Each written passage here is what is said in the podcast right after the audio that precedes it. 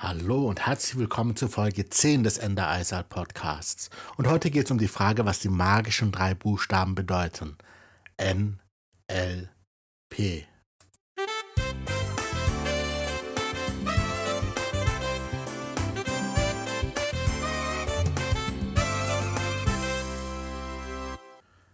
Hallo und herzlich willkommen bei dieser Folge.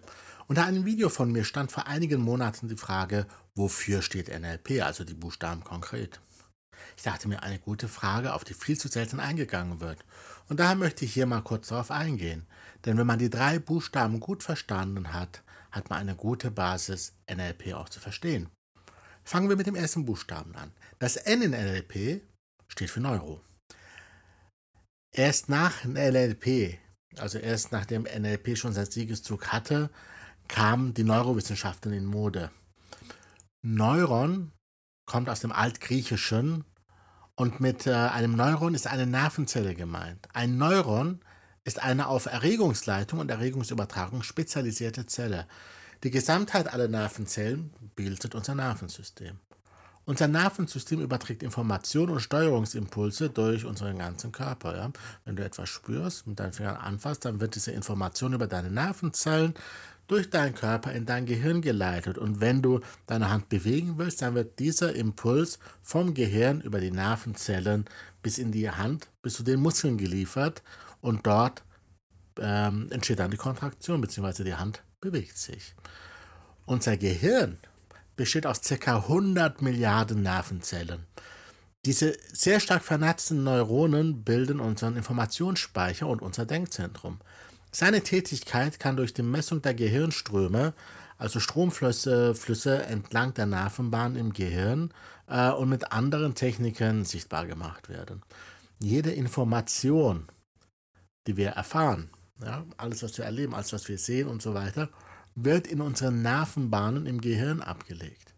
Somit führt jedes Lernen und jede Veränderung zu einer Veränderung des Nervenbahngeflechtes in unserem Gehirn.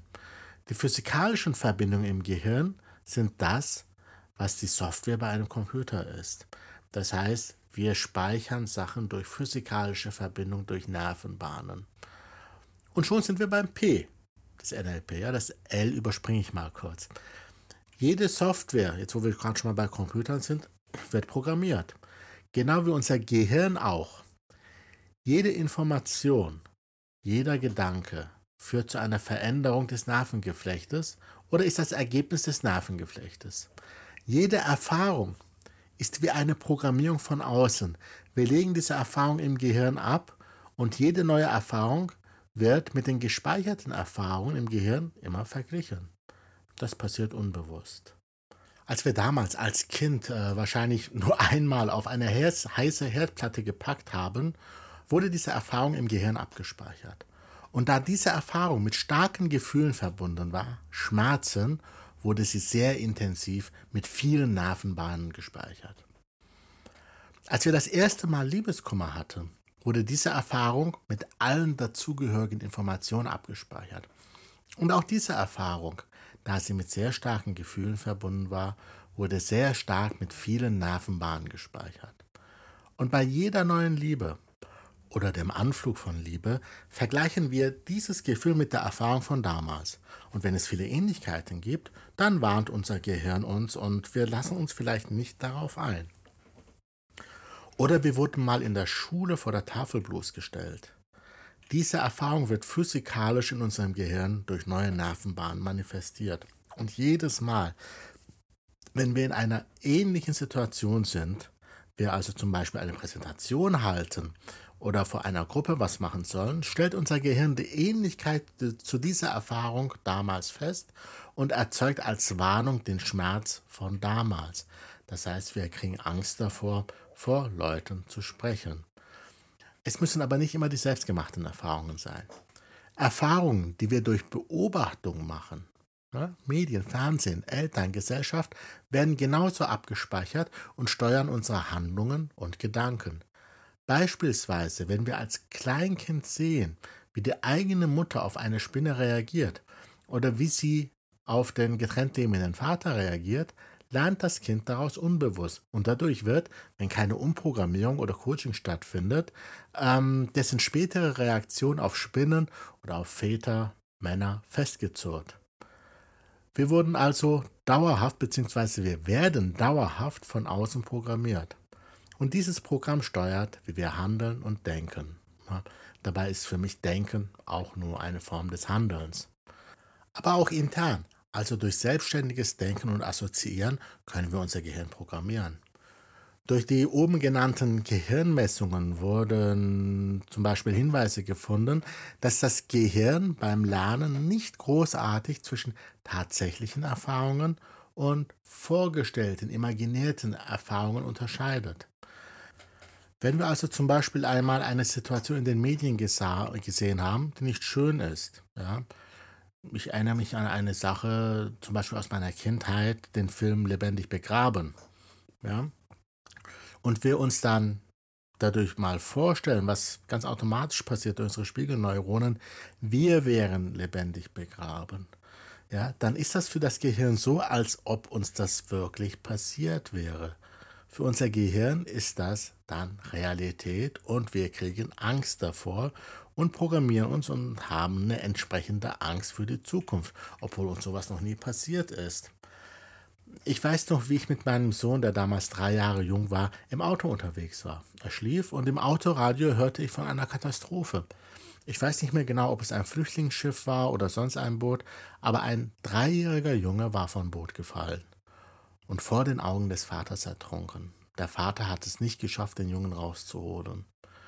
Vor meinem inneren Auge habe ich diese Situation sofort gesehen. Aus meinen eigenen Augen, als wäre ich der Vater. Und ich habe gesehen, wie mein Sohn ertrank. Das Ganze ging nur Bruchteile von Sekunden und automatisch. Es fühlte sich verdammt echt an, sodass ich kurz ranfahren musste, um mich zu beruhigen. Und auch heute, sechs Jahre später, wenn ich nur an diese Situation denke, sehe ich das damals virtuell Erlebte genau vor mir. Nein, ich sehe es nicht nur, ich spüre das Wasser, ich spüre den Wind und den Wellenkrank und schmecke und rieche das salzige Wasser. Es ist für mich so, als hätte ich es selber erlebt. Ich habe mich damals vor sechs Jahren programmiert. So viel zum P wie Programmieren. Jetzt zum L. L steht für Linguistik, also für sprachlich. Die Sprache ist ein wunderbares Mittel, um Menschen um Menschen virtuelle Erlebnisse zu vermitteln. Hierbei ist es egal, ob geschrieben oder erzählt. Wir denken in Sprache. Wir übermitteln Informationen zum größten Teil durch Sprache. Unsere gesamte Kultur wurde durch Sprache von einer Generation zur anderen weitergegeben. Sprache ist also ein wunderbares Tool, um Menschen zu programmieren, also die neuronalen Verbindungen im Gehirn zu verändern. Und manchmal sind es einfach nur Details der Sprache. Der Austausch einiger unscheinbaren Worte kann dazu führen, dass fast die gleiche Information zu einer anderen Reaktion führt oder zu anderen Gefühlen. Hier mal ein Beispiel. Ja? Ähm, stell dir mal folgende Sätze vor, als würdest du sie selber sagen und schau mal, was du dann fühlst. Ich muss heute zur Arbeit gehen. Ich möchte heute zur Arbeit gehen. Ich darf heute zur Arbeit gehen. Wenn du diese Sätze innerlich aussprichst, ist es sehr wahrscheinlich, dass du bei jedem Satz anders fühlst und äh, vor allem deine Motivation anders ist.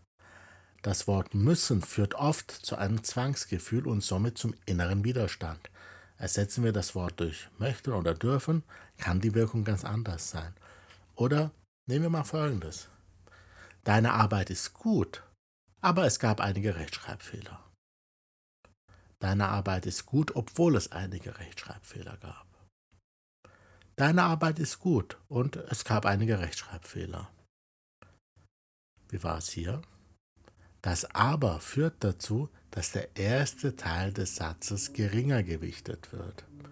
Der Zuhörer wird hauptsächlich die Kritik hören. Das Obwohl führt dazu, dass der zweite Teil weniger stark gewichtet wird. Die Zuschauer hören hauptsächlich das Lob. Das Und führt dazu, dass beide Teile ungefähr gleichgewichtet werden. Jeder dieser Worte kann in der Kommunikation sinnvoll sein. Ich kenne viele NLPler, die das Wort aber aus ihrem Wortschatz streichen. Ich nutze es. Ich nutze es, wenn ich den Teil vor dem aber zwar mitteilen möchte, aber nicht will, dass der Zuschauer dem oder der Zuhörer dem zu viel Bedeutung gibt. Dann fassen wir nochmal zusammen. Im NLP geht es darum, unsere Programmierung, das heißt die Art, wie wir auf unsere Umwelt reagieren, zu verändern und das mit Hilfe der Sprache. Durch eine geschickte Nutzung der Sprache verändern wir die neuronalen Strukturen im Gehirn, so wie wir es wollen oder wie der Klient uns beauftragt hat. Wir können uns oder andere Menschen motivieren, glücklicher machen oder unerwünschte Verhaltensmuster, die ja auch nur Programme sind, verändern. NLP bedient sich ähm, hierbei aber nicht nur der gesprochenen Sprache. Ähm, Bilder, Gefühle etc. werden stark benutzt, aber auch diese werden durch Sprache erzeugt. Ich persönlich achte sehr stark darauf, wie ich mit mir selber in meinem Kopf rede und versuche äh, dabei die Sprache so zu nutzen, dass ich stets motiviert bleibe. In meinen Workshops zeige ich Teilnehmern Techniken, teilweise nicht nur sprachliche, äh, wie man jeden gewünschten Zustand per Knopfdruck erzeugen kann. Letztens hatte ich eine Klientin da, die sehr unglücklich war. Da war das Kribbeln in der Beziehung mit dem Partner weg und äh, sie liebte ihn aber trotzdem und wollte gern das Kribbeln wieder haben. Ich habe dann mit ihrer Erlaubnis, mit meiner Sprache, das Kribbeln in ihr wieder erzeugt und, ihre und in ihrer Nervenstruktur dieses Kribbeln wieder mit ihrem Partner verbunden. Sie hatte es danach sehr eilig, wieder nach Hause zu kommen. Und äh, jetzt stellt euch mal vor, dass jeder diese Fähigkeit hätte. Ich bin der festen Überzeugung, dass jeder dieser Techniken sinnvoll ist und dass jeder dieser Techniken lernen sollte, um nicht mehr einfach nur ein Gehirnbesitzer zu sein, sondern ein Gehirnnutzer. Die Fähigkeit, die Funktionsweise des Gehirns so zu beeinflussen, dass wir ein glücklicheres und erfolgreicheres Leben haben, sollte Schulwissen sein. Auf meiner Homepage www.endereisal.de verschenke ich momentan direkt auf der Startseite ein E-Book, wo ich drei Techniken genau erkläre, mit denen wir uns sehr schnell in einen guten Zustand versetzen können. Und denn wenn wir uns schlecht fühlen, womöglich aufgrund eines Problems, sind wir nur eingeschränkt handlungsfähig und uns fehlen die Ressourcen bzw. Möglichkeiten, dieses Problem zu lösen.